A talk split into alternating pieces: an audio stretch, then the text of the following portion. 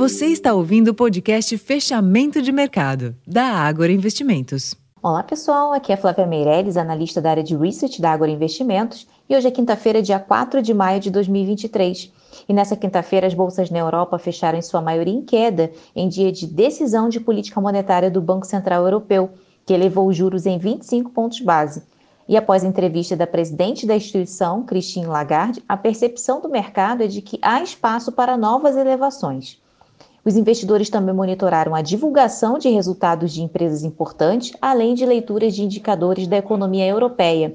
Nos Estados Unidos, a crise no setor bancário voltou a pesar sobre as ações do setor.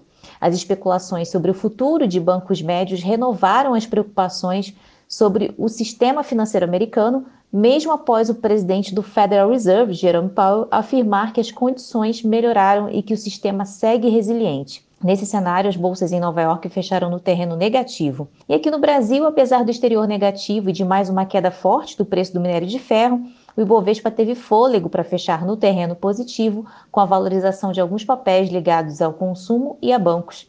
Ao término do pregão, o Ibovespa tinha alta de 0,37% aos 102.174 pontos, com giro financeiro de 26,2 bilhões de reais.